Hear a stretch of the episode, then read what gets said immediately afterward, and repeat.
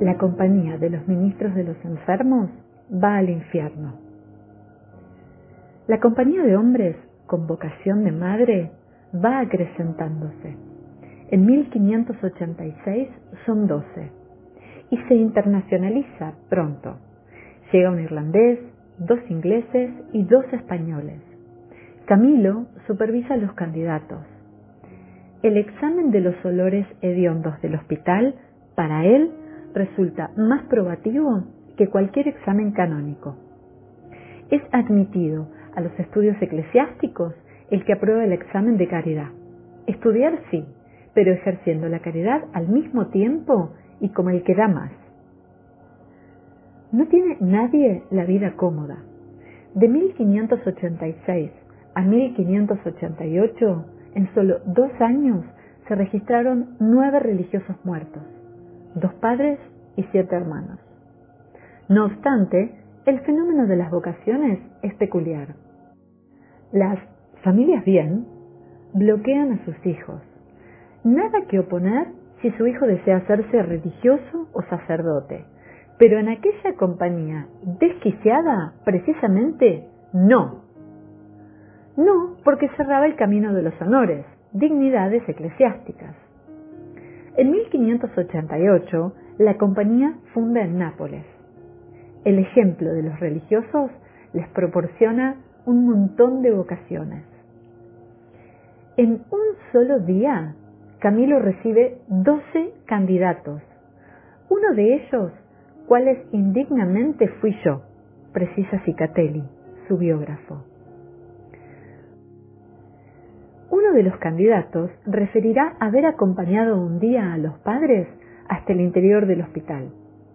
Allí vio un espectáculo que le impresionó de manera decisiva.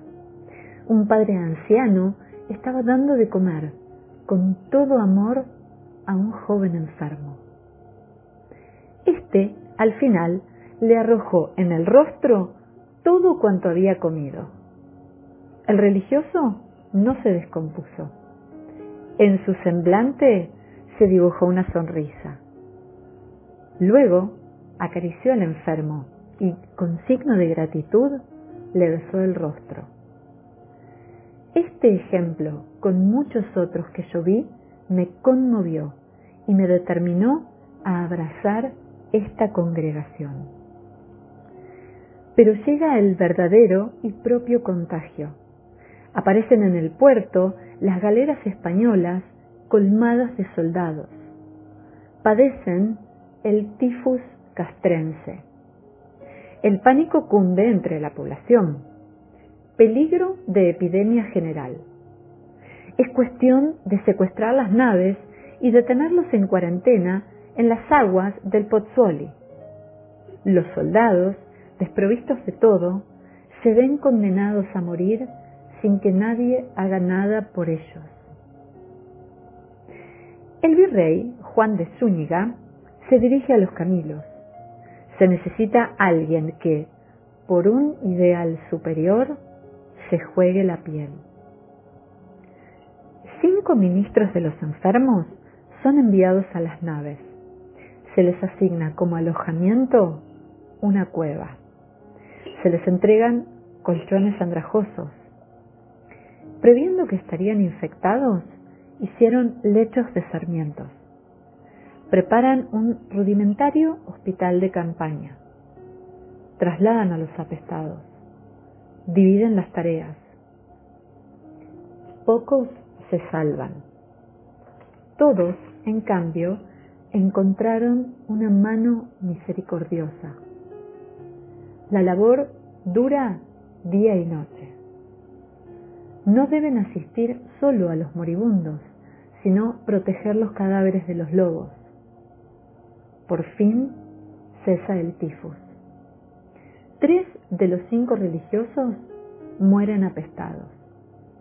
En el fondo, muy ocultamente, Camilo, desde Roma, no puede disimular su alegría por el celo de sus hijos dispuestos a sacrificar su propia vida. En Roma, en el verano de 1590, las fiebres malarias alcanzan cuotas espantosas. Camilo da la voz de alarma. No dejó en paz a nadie. Pide dinero, organiza socorros, anima a los médicos a enfrentarse con el mal. Los contagiados no tienen fuerza ni para abrir la puerta de su casa.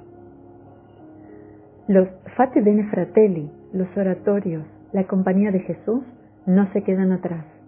El mismo Papa Sixto morirá contagiado.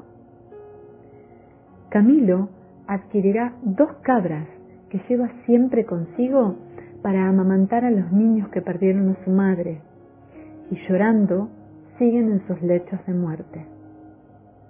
A las fiebres sucede la escasez del alimento. Las masas invaden las casas.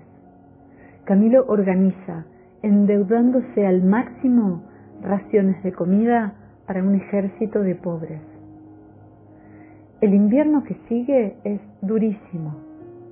Los pobres, cubiertos de harapos, tratan de defenderse del viento helado refugiándose en cuevas, ruinas y hasta estercoleros. Camilo organiza un pelotón de sastres. Con sus religiosos busca a los pobres en los lugares más insospechados.